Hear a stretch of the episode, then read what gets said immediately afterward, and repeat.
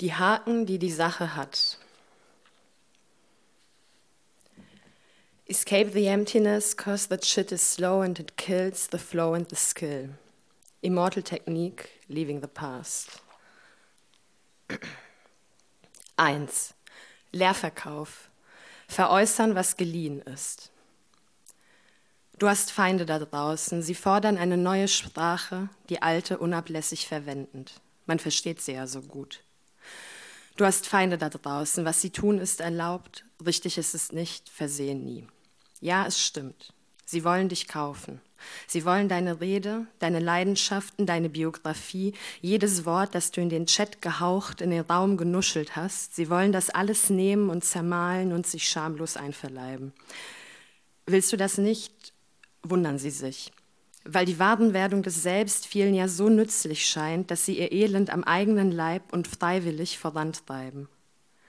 Dabei verhält sich der regulierte Markt der vom Staate subventionierten Künste zum Freien so, wie sich der hölzerne Kaufmannsladen deiner Kinder zum Rewe auf der anderen Straßenseite verhält.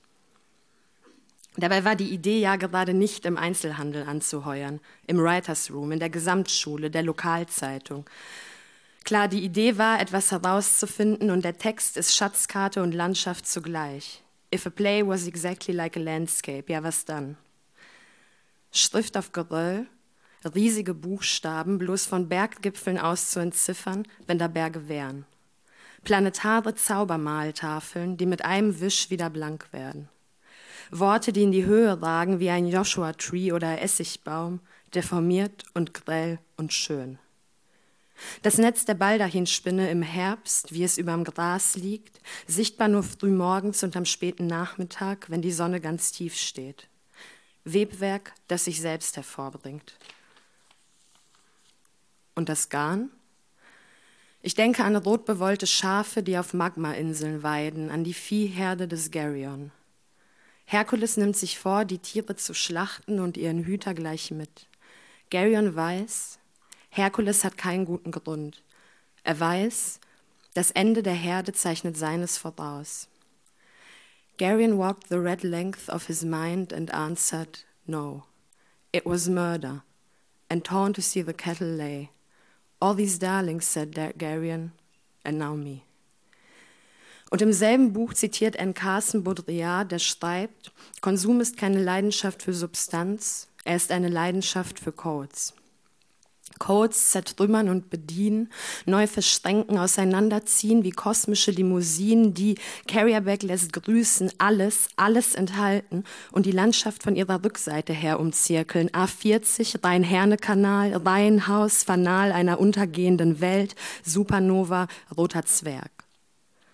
Schreiben ist ein Ausschlussverfahren, Differentialdiagnose. Auf dem Globus die verdunkelten Weltsenken nachzeichnen, ihre Hitze spüren und sich fragen, how low can you go? Die Idee also. Ich schreibe einen Text und ich versuche etwas zu sagen oder herauszufinden oder zu fragen. Irgendwie so, dass es stimmt. Ich versuche einen Witz zu machen oder einen Witz zu zeigen oder ich versuche, dass Atem aufs Papier kommt. Die Prosa ist abgeschlossen. Der dramatische Text ist luftig, für immer unfertig. Unrat und Haken und Maschen, feststecken und durchschlüpfen und sich verstricken. Wegen dir bleib ich dabei, kehr ich zurück wegen dir. Das Aufregende, Gemeinsame, du bist auch noch da. Du, für die der Text immer ist und nicht ist, du, ohne die Theater nicht wird. Ich kenne keinen einzigen Menschen, der etwas anschauen will, bei dessen Herstellung an ihn gedacht wurde. Der sich freut, wenn Hollywood das Ende ändert, der Reaktion des Testpublikums wegen oder häufiger, wenn dieses sozial erwünschte Kackende aus, aus vorauseilendem Gehorsam schon vorher reingeschrieben wurde. Sagen wir etwa bei Hunger Games. Katniss und Peter, der sichere Bank und zweite Wahl ist, eigentlicher Sympathieträger in dieser postapokalyptischen Heldenwelt, in der die folgenlose Enthüllung immer schon längst stattgefunden hat, Panama Papers, Epsteins Insel, Springer-Skandal, Katniss und Peter, die am Ende, wenn die Schlacht gewonnen, die Revolution ihren inneren Feinden davongesprungen ist, wie ein flauschiges Tierchen aus Garyens roter Herde. Katniss und Peter, die dann also ein amerikanisches Country Life leben. Prairie Dresses, Kinderlein, Sonnenuntergang. Und so steht es ja schon in der Buchvorlage. Wieder mal am langen Arm der Selbstzensur verhungert. Ein Verbrechen bezeugt und den Tatort nicht wiedergefunden. Okay. Wenn sie dich wirklich kaufen wollen, wenn du dich wirklich wissentlich verkaufst, was ist dann mit den größeren Geschäften? Was ist zum Beispiel mit Reality TV? Was ist mit 18 Kids and Counting und Naked Attraction und Love Island? Was ist mit Roland Schilds kokainzerfressener Nase? Mit den TikTok-Programmierern, Marktgesetz und Staatszensur? Von nun an ist das Wichtigste für Schriftsteller, dass diese keine Welt der Schreibenden mehr ist schreibt George Orwell 1940 und irrt sich gerade in dem er recht hat. Weil es ja doch eine Welt des ewigen Schreibens und Überschreibens ist, der konkurrierenden, sich wie Wale und Kalmare verschlingenden Erzählungen, die auf einen Kassenbon passen, wie Merz Steuererklärung auf einen Bierdeckel passt, die Kommoditäten sind und der Subventionsbetrieb, die Buchpreisbindung, die Rundfunkgebühren, die eigentlich eine Kurtaxe sind, ein Eintrittsgeld. Sie zeigen das Vermutete längst. Die Festung Europa ist ein Freizeitpark und wir Schreibenden in ihr Darsteller einer untergehenden Gattung, wie es das Nilpferd ist oder das unter Hospitalismus leidende Nashorn im Berliner Zoo. Das sind wir, umgeben von Roboterengeln, die dich festnehmen, verhören und therapieren können. Überhaupt. Die Sprache der Psychotherapie, die angeblich Rettung versprach, Trauma und Abuse und Boundaries, immer wieder Boundaries, diese Mental Health Sprache schleicht sich in Zeitungsartikel, Theaterstücke und Instagram-Politbildchen gleichermaßen. Und mit einem sanften Daumenstrich, seit ich ein neues Telefon habe, hat sich die Evolution meiner ganzen Spezies exponentiell verschnellert. Meine Sehne dehnt sich immer weiter und weiter. Ich werf sie aus wie eine Angelrute. Mit einem sanften Daumenstrich also gelange ich zum nächsten Thema. Da sind sie, die desaströs modischen Schwestern Rupi Kauers. Welcome to Diaspora Poetry. Ein Mango oder Maulbeerbaum. Das zu glänzenden Zöpfen geflochtene Haar der Ahnen. Ihre zum Gebet gefalteten Hände substanzlos wie eine in Plastik gefasste Dyrakopie, von der Quelle abgeschnitten wie der Nordkrim-Kanal, Pose bloß, mehr nicht. Man möchte, wenn man das so liest, nie wieder eine Pflanze beschreiben oder ein Gefühl. Übrig bleibt die Weigerung, den Mut zu ihr vorausgesetzt, weiß nicht, ob ich ihn habe. Und auch das sieht Orwell voraus. Die passive Haltung wird zurückkommen und sie wird noch bewusster passiv sein als zuvor. Hunger Games jedenfalls. Passt ja eh total gut. Panem et circenses, Brot und Spiele. Ist das Theater der Austragungsort dieser Spiele oder ist es das Spiel? Es geht ja um nichts. Es ist ja nicht mal ausverkauft. Das ist ja keine imperiale Arena hier, auch wenn wir es durchaus mit einem Imperium zu tun haben. Es ist die Rede vom Politischen als Abziehbildchen im großen Panini-Album Subventionsbetrieb. Es ist die Rede vom Verhältnis des Schreibens zur Herrschaft. Eine prekäre, unauflösbare Frage, die sich trotzdem permanent stellt. Umso lauter, je nachdrücklicher die Rede von der richtigen Seite, auf der wir also Stunden gehalten wird. Feministische Außenpolitik beginnt im Goethe-Institut. Und Hollywood represents. Klar, das kommt alles irgendwie nach dem Schreiben, aber vor der Aufführung. Schreiben fürs Theater, das heißt ja auch ständige Kontaktaufnahme mit einem Staatsapparat in Geberlaune. Nur, wie lange gibt er noch? Und warum mir? Was gibt das, der Staatsmacht das Gefühl, in mir einen Kristallisationspunkt sich auszahlender Investitionen gefunden zu haben? Sollte mir dieses Vertrauen zu denken geben? Wahrscheinlich ja. Und wenn es sich verliert, das Vertrauen? Gelobe ich zumindest feierlich, kein einziges Thinkpiece über die Arbeitsbedingungen Kulturschaffender, über Care-Arbeit und Gesellschaft zu verfassen, ist doch das Klagen über diese Dinge selbst längst Wahre geworden. Die Redakteurin, die Jurorin, der Mäzen, man schnappt danach. Von Reproduktionsarbeit, von der Hausfrau, die den Malocha fit für die Fabrik macht, spricht man hingegen nicht mehr. Schreiben und Herrschaft, das Ästhetische und das Politische, untrennbar verstrickt wie die Ruten eines Brombeerstrauchs, wie der NATO-Draht, in den ein Vater seinen ungehorsamen Sohn wickelt, und ja, wie du und du und du im Stück. Eines Montags sitze ich im Regionalexpress auf dem Weg ins bayerische Füssen. Ich lausche Björn S.C. Deigners sehr gutem Hörspiel Die Polizei über die Entstehung derselbigen. Vor dem Fenster das saftige Voralpenland. Am Horizont erscheint ein Schloss, Neuschwanstein. Es ist das Vorbild jedes Disney-Schlosses. Der alte Walt sieht es und schreibt eine Postkarte. Darauf steht Bild Wiss. Stimmt übrigens nicht. Ein anderer Montag. Es ist Nacht. Unsere winzige orange gefließte Küche dampft. Late-Night-Snack. Nudeln mit Spaghetti-Soße. Ich sitze auf einem Hocker im Türrahmen und lese das Internet vor. Und da steht, dass die Polizei nach Rancière das Gegenteil des Politischen sei. Und das Politische nicht etwa eine Arena, in der Kämpfe ausgetragen würden, sondern der Kampf selbst. Nur wenn das stimmt, und in dieser Nacht von Montag auf Dienstag gegen 1.13 Uhr bin ich überzeugt davon, wenn das also stimmt, was bedeutet das Auslegen und Zurechtschneiden und Ausstaffieren dieser Kämpfe, das aggressive Nivellieren ihrer Unterschiede, ihre Bastardisierung zum lahmen, gut verkäuflichen Glitzertand, ihre kleinstadtmodenschauhafte Präsentation in der Stadttheater, der Feuilleton, ja auch der Museumsarena dann? Ist das denn nicht das Gegenteil des Lebens überhaupt?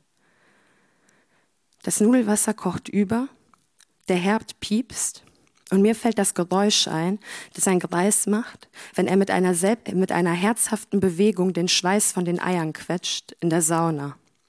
Das selbstzufriedene Geräusch der klebrigen Greiseneier, tausendmal vervielfältigt zu dem Applaus, der auf jede Entjungferung folgt.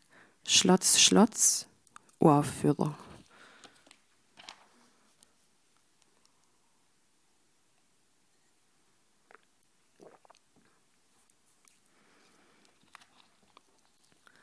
Zwei.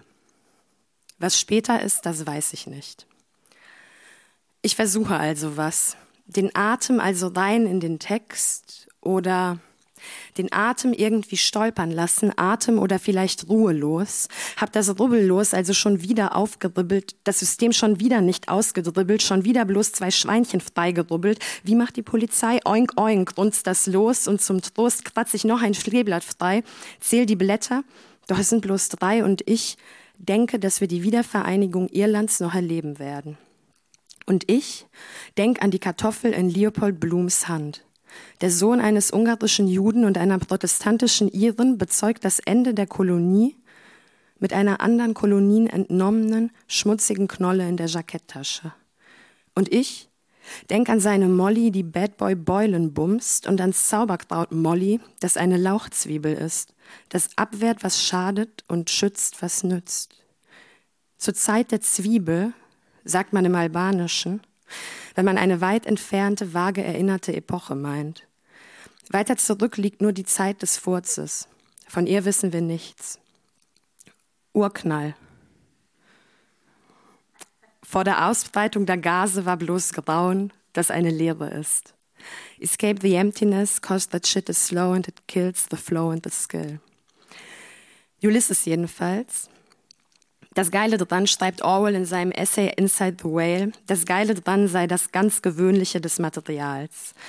Joyce entdecke ein Amerika, das die ganze Zeit vor unserer Nasenspitze gelegen habe. Und darum geht's ja. Enthüllen, was ohnehin schon da ist. Offenlegen, was sich bedeckt hält, wenn auch nur halbherzig. Eine Grabung anstellen in der Zeche oder im Sandkasten. Die Abwässer, die den Schacht fluten, könnten sich als eigentlicher Rohstoff entpuppen. Was schmerzt denn da am Herkommen? Wer trägt die Schuld und warum? Wieso verstößt ein Vater seinen Sohn? Was hat es mit den Flechten und dem Flechten auf sich? Gibt es das? Unter dieser deiner Haut ein Platz, an dem du gerne bist? Dass ich was herauszufinden versucht habe, zeigt sich natürlich erst hinterher. Vielleicht wird es in Zukunft anders sein, wahrscheinlich sogar. Dies ist keine Prognose, nur ein Querschnitt des Geschehenen. In order to know, one must always go back, schreibt Gertrude Stein. Vorher wissen, was hinterher passiert, ist das größte Versagen. Die Zeit verrinnt falsch herum. Quellen legen Flüsse trocken. Regenfäden prasseln in den Himmel. Und vorher das heißt nicht nur vor dem Schreiben, sondern auch vor dem Theater, vor der Probe, vor der Aufführung. Vorher Bescheid wissen heißt das Wasser zurück in die Normbrunnenflasche spucken, heißt heißer Ausatem, der in deinen Rachen kriecht, bis du prall und rosa wirst, ein Gummiflamingo, eine nicht runterzukriegende Rettungsboje, von der Stiefe, von der Schönheit der Korallenriffe maximal entfernt. Und dass ich mich diese Dinge gefragt habe, wusste ich also erst hinterher. Währenddessen, während des Schreibens etwa, passiert ja dies. Etwas wird zu etwas anderem. Ein Unwohlsein wird zu einem Versuch. Erst der Versuch wird zur Frage, die viele ist, so viele wie die Sache Haken hat. Die Haken werden zu Tentakeln, die dich streicheln und du und du und du, ihr macht dann etwas anderes daraus. Die Verwandlung ist die älteste aller Figuren heißt es bei Canetti. Und die Idee einer Figur bloß die Fixierung bestimmter Verwandlung. Dabei liegt die Macht nicht im Festnageln des Vorgangs, sondern im Vorgang selbst. Ich verwandle mich und dich und du verwandelst mich und wir uns. Die Haken, die die Sache hat, sind viele. Denk an die Angelrute, an den Brombeerstrauch. Denk an den NATO-Draht, den ein Vater braucht, um seine Wahrheit nied- und nagelfest zu machen. Ein Mann ficht aus, was er ausfechten muss.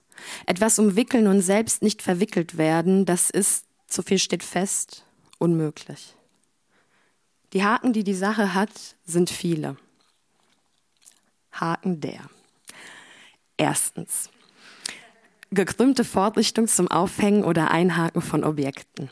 Zweitens. Winkeliges Schriftzeichen. Vergleiche diakritisches Zeichen, vergleiche Vokalzeichen. Drittens. Nicht offensichtliche Schwierigkeit. Viertens. Plötzliche Richtungsänderung bei fliehenden Tieren. Fünftens. Schlagtechnik beim Boxen. Und sechstens. Eckzähne einiger Wildtiere, vor allem weiblicher Wildschweine, auch genannt Bachen.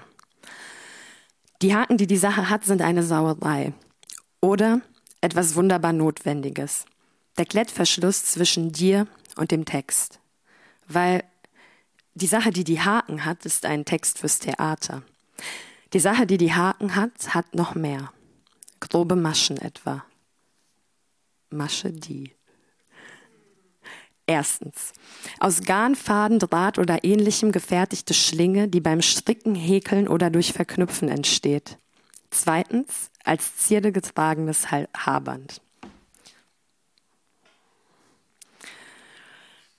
Die Masche, die man fallen lässt. Die Masche, die dein Haupt ziert, dein Genick umschlingt, das unverzichtbar Unnötige.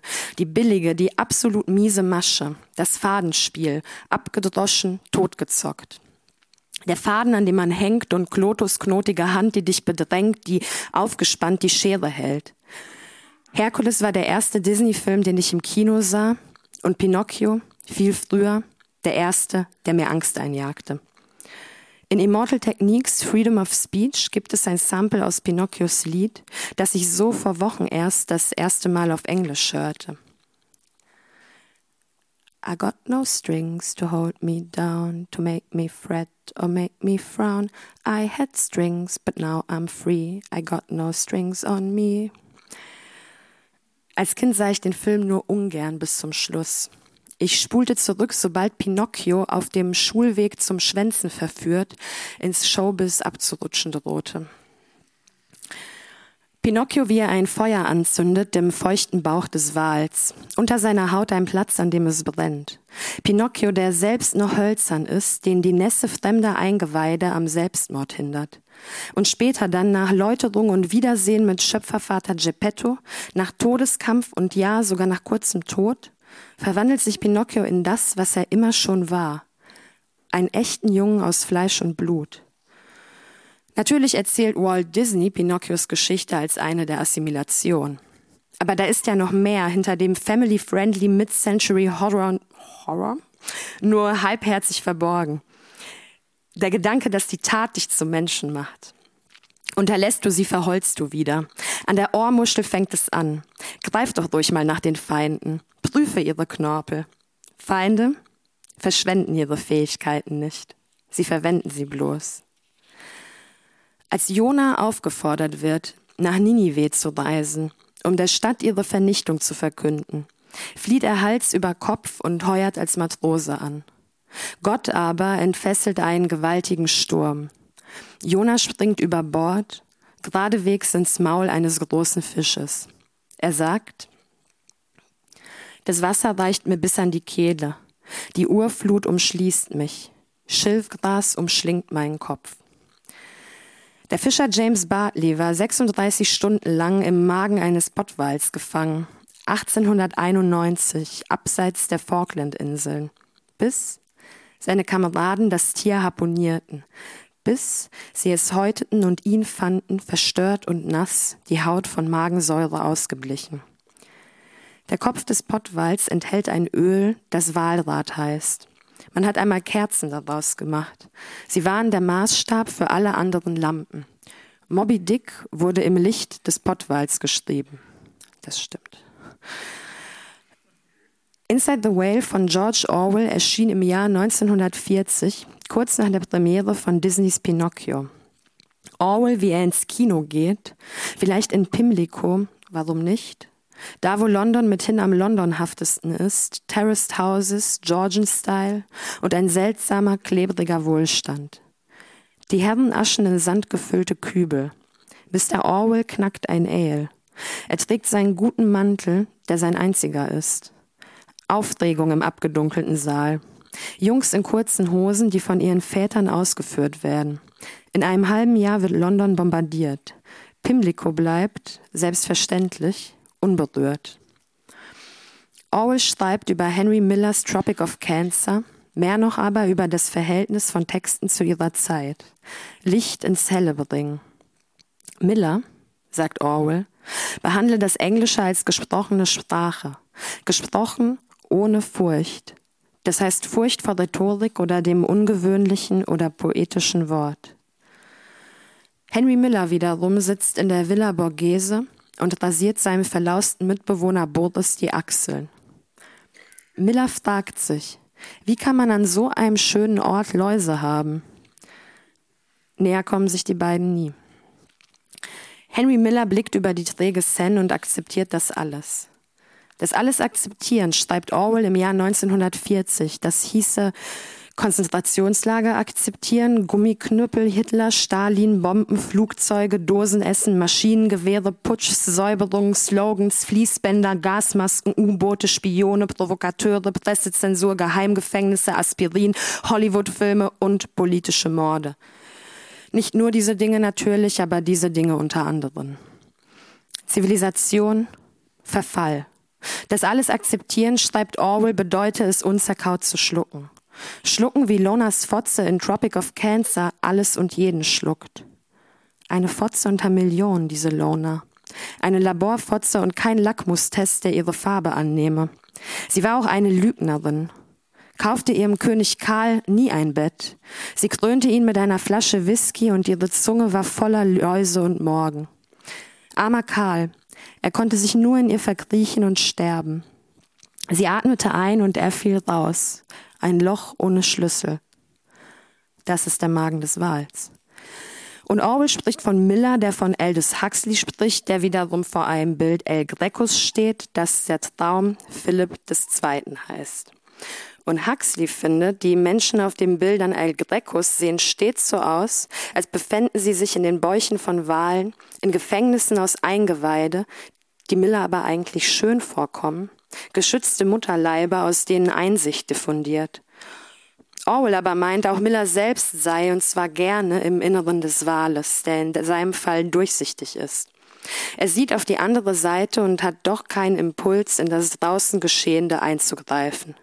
Er lässt, wie Jona, zu, geschluckt zu werden. Das Jahr 1940 war ein Schaltjahr. 13 Tage liegen zwischen Pinocchio und Inside the Whale.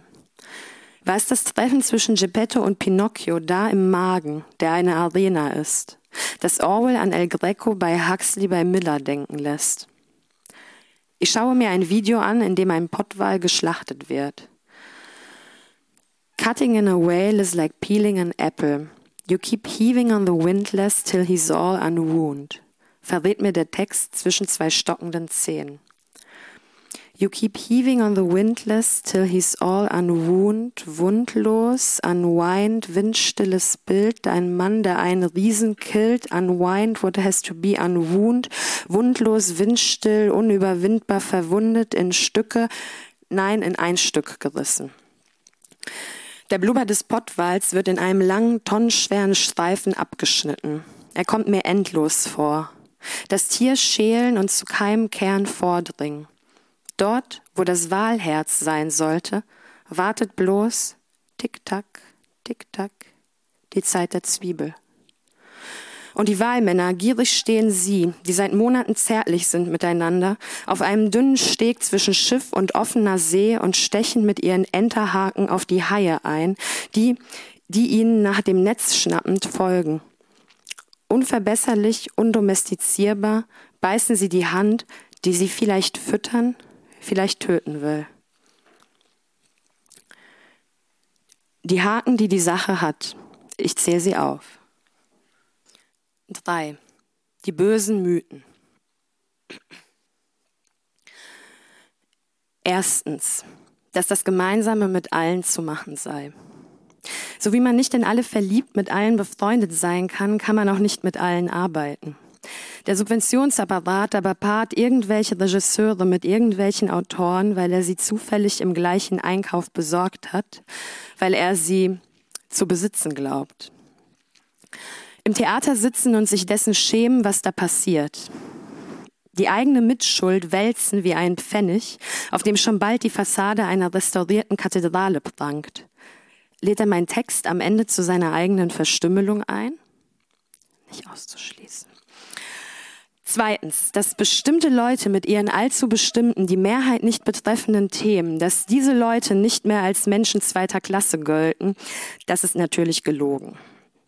Am Theater wird wie überall sonst auch erwartet, man möge sich seiner Herkunft gemäß verhalten. Schlachte aus, woher du kommst. Aus der Arbeiterklasse, aus der Arbe Ausländerbehörde, von der letzten Abtreibung. Nein. Demut gibt nur dem, der sie nicht fordert. Mach dich nicht mitschuldig an der Erniedrigung deiner Person unter dem Deckmantel der Vielfalt. An dieser Stelle geht es leider nicht ums Herausfinden, um Form und Versuche, Sound und Synapsen. Hier geht es um was anderes, eine hässliche Angelegenheit. Am Ende stehst du in der Schlange zum veganen Reisgericht, auf einer dieser mit allen Wassern der Repräsentationspolitik gewaschenen Kulturveranstaltungen und siehst dich ratlos um. Im Backstage nur Kanaken. Franzista klatscht. Wir tanzen. Drittens, dass das ginge eine Vielzahl an Stücken im Jahr auf Kommando, worüber du willst sogar, aber was du zu wollen hast, ist eine bestimmte Warenform. Weil ich das Angestelltenverhältnis stets gemieden habe, kann ich hier nicht anfangen, vom tatsächlichen Arbeiten gehen als ehrenhafter Ersatzhandlung. Viertens, das Theater hat keine gesellschaftspolitische Relevanz. Es eröffnet keinen Dialog. Es greift keine wichtigen Debatten auf. Tut es das doch, ist es falsch. Die Subventionsinstitutionen, um die man kämpfen muss, weil sie ein letztes, wenn auch staatliches vermittelt, wenn auch staatlich vermitteltes Überbleibsel von Öffentlichkeit darstellen, die Subventionsinstitutionen wissen vorher schon, was sie suchen und was sie finden werden. Sie liegen also per se falsch, auch wenn es richtig ist, dass es sie gibt. Das Schöne entsteht im Spalt zwischen zwei Mühlsteinen. Hier liegt die Bühne verborgen, im Zwischenraum. Fünftens.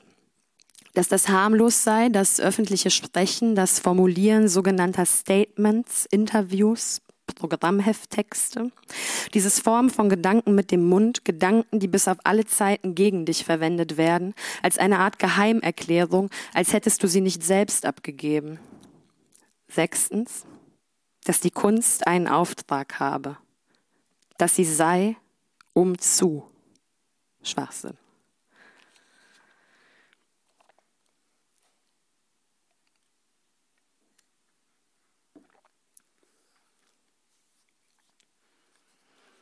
4.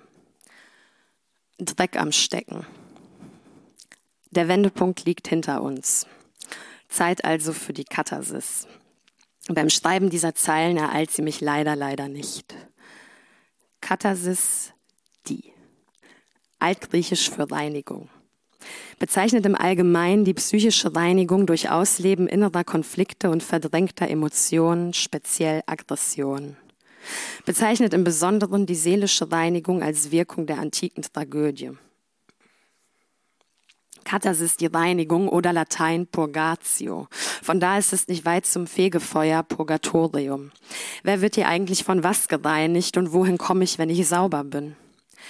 Den Helden sein unausweichliches Schicksal annehmen sehen und seine eigenen Schlüsse ziehen, wie ein Mädchen, das mit Puppen spielt. Leidenschaft also in Nützliches verwandeln, Lessing erst und dann ganz anders Gramsci. Spüren also, um zu handeln, und zwar gemäß sozialer Konvention. Fühlen, was du nicht fühlen darfst. Maricondo, Deep Cleanse, Katharsis. Rauslassen, was da ist. Oder mit Blick auf die um sich greifende kritische Männlichkeitsliteratur, dem binären Gegenstück zur großen Care-Arbeitsoffensive, versuchen, das zu fühlen, was du ohnehin nicht fühlst, aber auch nicht fühlen dürftest, etwa das Bedürfnis, deinen Sohn in NATO-Draht zu wickeln. Komm schon, Mann. Konzentrier dich drauf, auf das verboten Ungefühlte, als wolltest du dich im grellen Schlecker-Hinterzimmer dem Ladendetektiv vorgeführt, möglichst schnell zum Heulen bringen. Im Märchen sagt die Hexe, wenn du einen Zuber voll Tränen weißt, so will ich dich freilassen. Eine der abfälligsten Beleidigungen im Albanischen ist die Bezeichnung als Waschzuber. Das spielt an auf die Schwiegertochter, die des Schwiegervaters Füße wäscht, wenn der den Sohn besucht. Geste der Ehrerweisung, aber eigentlich der Selbsterniedrigung. Einen anderen reinigen, weil der es grundlos von einem erwartet, weil er glaubt, das zu verdienen, weil er er ist und du du. Nein, das mache ich nicht. Der regelmäßige, sich wiederholende Akt der Hygiene ist ein einsamer. Die finstere Lächerlichkeit ist, wie Wolfram Lotz in diesem Saal schon vor Jahren feststellte, unter gar keinen Umständen zu schreiben.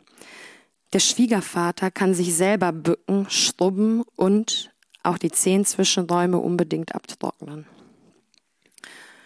Nur schimpft man ja nicht Wäscherin, man schimpft Zuber.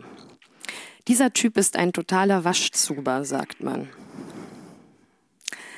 Er lässt sich hinstellen, wo andere ihn wollen. Er nimmt den ganzen Dreck klaglos in sich auf, verwahrt ihn gut, verbirgt ihn unter einem öligen Spiegel. Und drüber schwebt die abgelegte Haut anderer in klitzekleinen Fetzen. Vielleicht kann man ja in diesem Schmutz die Zukunft lesen, wie aus Knochen und aus Eingeweide, wie aus dem Vogelflug. Zeigt sich, wenn man das Ding ein bisschen kippt, die Flüssigkeit ins Wanken bringt, was anderes. Wenn nicht was wird, so doch vielleicht was ist. Im Zweifel ist da ja zumindest ein Spiegelbild, ein Strahlenkranz wie von Fett, das auf Brillengläsern klebt. Sterne krönen, Sonnen kleidet dich. Du hast etwas gesehen. Apokalypsis, die. Altgriechisch für Enthüllung, Offenbarung. Bezeichnet den Weltuntergang, die Zeitenwende, die Enthüllung göttlichen Wissens, die Enthüllung des Wissens um das, was kommt, nein, was kommen muss. Bye-bye-Katharsis.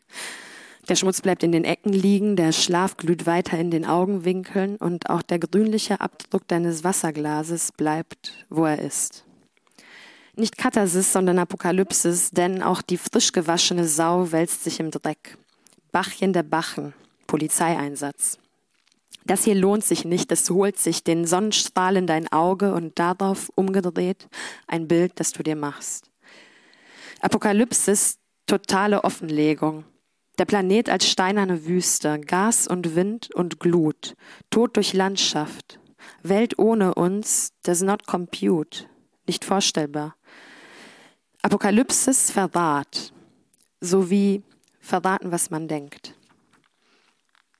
Miller, sagt Orwell, spielt Geige, während Rom brennt. Und anders als die meisten, die dies tun, spielt er mit dem Gesicht hin zu den Flammen. Apokalypsis, Enthüllung, eigentlich ein Polizeibericht zukünftiger Verbrechen, Minority Report. Tom Cruise befragt die im warmen Babybecken dämmernden, ruhig gestellten Precox. Nur gemeinsam sehen sie voraus, was morgen ist. Was morgen ist, geschieht, weil sie es voraussehen. Im Raum zwischen Schwachen und Schlafen triffst du Engel, die Monster sind. Sechs zwölfflügelige Wesen von Augen bedeckt. Vierzigäugige Blicke, die dich durchbohren wie ein Angelhaken, umso tiefer, je mehr du dich wehrst. Sie sehen alles. Ihr Blick schmilzt Stahl. Sie haben kein Gesicht. Sie sind wie Kafkas Odradek als rachsüchtiger Actionheld. Und Jojo singt Leave, get out, leave right now. It's the end of you and me. Was folgt denn auf das Ende? Es ist natürlich leichter davon zu sprechen, was das Schreiben im Allgemeinen, was das Schreiben fürs Theater im Besonderen, was Theater im Besondersten. Es ist natürlich leichter davon zu sprechen, was diese Dinge eben nicht sind, nicht sein sollten, wo die Feinde sind und wo die Gegner, wo die Haken sind und wo die Tücken. Es ist leichter, sich diesen Dingen verneinend anzunähern, weil sprechend vom Sprechen Schreibend vom Schreiben zu erzählen ist, als wolle man mit einer Fotografie die Fotografie selbst erklären, mit einem einzigen Film das Wesen des Films. Jeder gute Text gerät, immer weiter werdend, zu dem, was er behandelt. Sound und Form und Inhalt sind, nein werden, nein machen Text. Das Theater als Selbstvergewisserungsstätte Gleichgesinnter interessiert mich nicht. Wir sind ja gar nicht gleichgesinnt. Mit denen, die da lachen, besonders denen, die sich auf meiner Seite wehen, ich habe mit ihnen nichts gemein. Auch wenn sie meine Miete zahlen, ganz besonders dann. Das weiß doch jede, die einmal gequält über die Witze ihres Chefs geschmunzelt hat. Fünf. Was mich interessiert ist meine Nachbarin beim Hochtragen der Einkäufe, wie sie mir erzählt, wie sie einmal hochschwanger den Eisenacher Friedhofshügel hochrobbte. Klammern, die sich öffnen und in ihnen welten. Das Leben drüben und ein Ex-Mann, dessen Name längst vergessen ist. Mich interessieren Randbemerkungen, Einwürfe, Apropos. Nebensächliches, das zur Hauptsache wird wie das Abwasser im Schacht eine bestimmte Art Verwirrung zu stiften. Schachtelsätze, die in Gedankenstrichen oder besser gar nicht enden. Episoden, zwischen denen ein Kind gefüttert, eine Ananas umgetopft wird, wie die Ananas, die früher im Zimmer meiner Klavierlehrerin stand. Wie sie in Tränen ausbrach, als ihr Auto auf den Schrott musste, Fiat Panda erster Generation, und sie schilderte mir jede darin unternommene Reise und das hatte ich mich immer gefragt, wie die Notenberge im Kofferraum dorthin gekommen waren, Blatt für Blatt. Das Zittern ihres kleinen Fingers, des einzigen, den sie lackierte, metalliggrün wie ein Rosenkäfer, zehn Jahre lang. Mich interessieren die Hintergrundinformationen zu den Konferenzteilnehmern.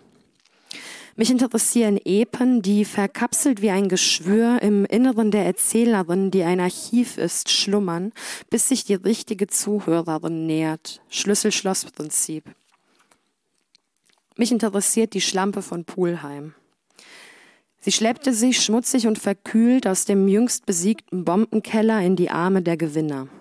Sie ging mit den Soldaten und kam mit Konserven zurück, die alle Pulheimer Kinder aßen, deren Mütter aber die Heldin ohne Cape, die Maria Magdalena des Rheinlandes, sowie ihr Mann aus der Kriegsgefangenenschaft heimkehrte, an denselben verrieten.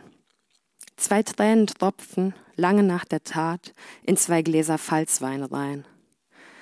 Mich interessieren die Jahrestage. Dass eine Stimmung wiederholt werden kann, auch wenn das Ereignis, das sie auslöste, trivial ist oder längst vergessen. Das Gespenstische, das in den Erfahrungen zweiter, dritter Hand liegt. Als könnte sich die selbstlose Poolheimerin, die damals jünger war, als ich es heute bin, in dieser Stadtrandstraße plötzlich materialisieren. Mich interessieren Dinge, die mich absolut nichts angehen. Die Lokalzeitungsmeldung aus dem Jahr 1971. Die Abgründe der Wayback Machine.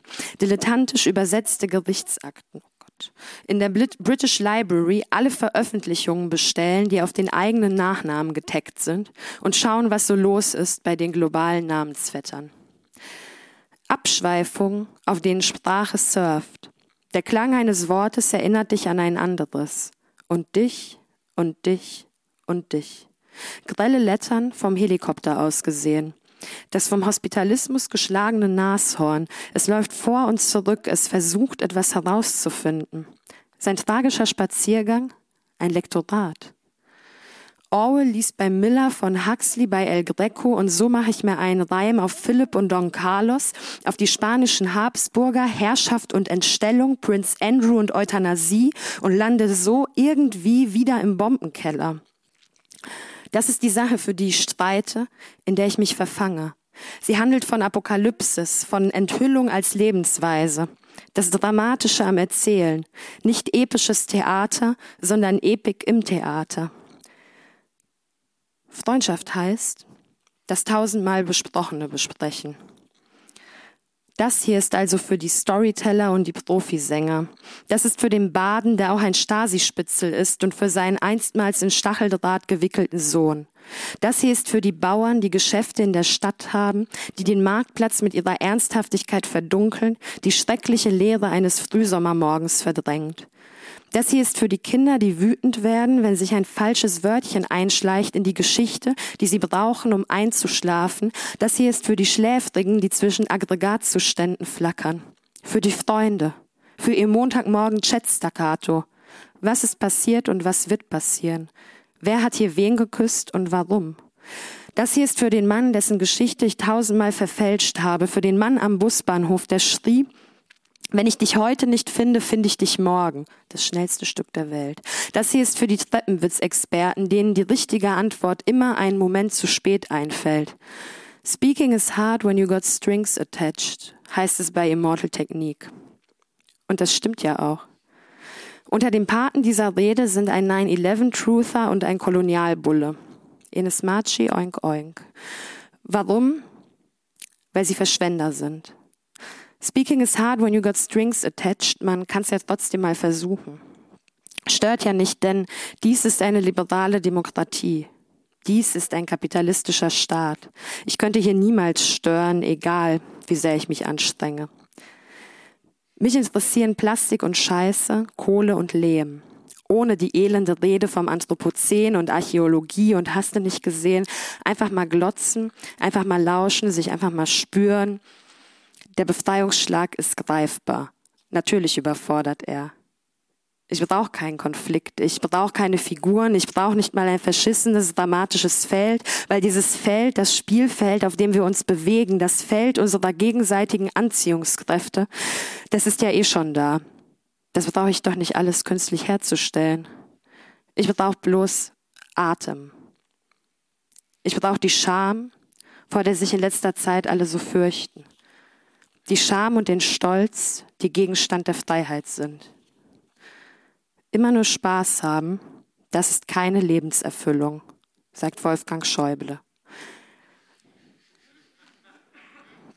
Er ist ein Schwein. Und ja, ich brauche die Gegner. Gebt mir Gegner, wo sind die Gegner?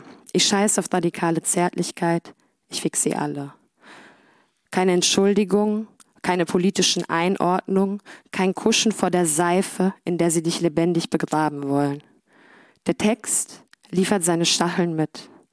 Er hat sich durch den Brombeerstrauch gewälzt. Er hatte leider, leider mit der NATO zu tun.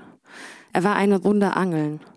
Und du bist so lieb, dass du ihn laust, pulst seine Widerhaken raus und holst dir einen Splitter.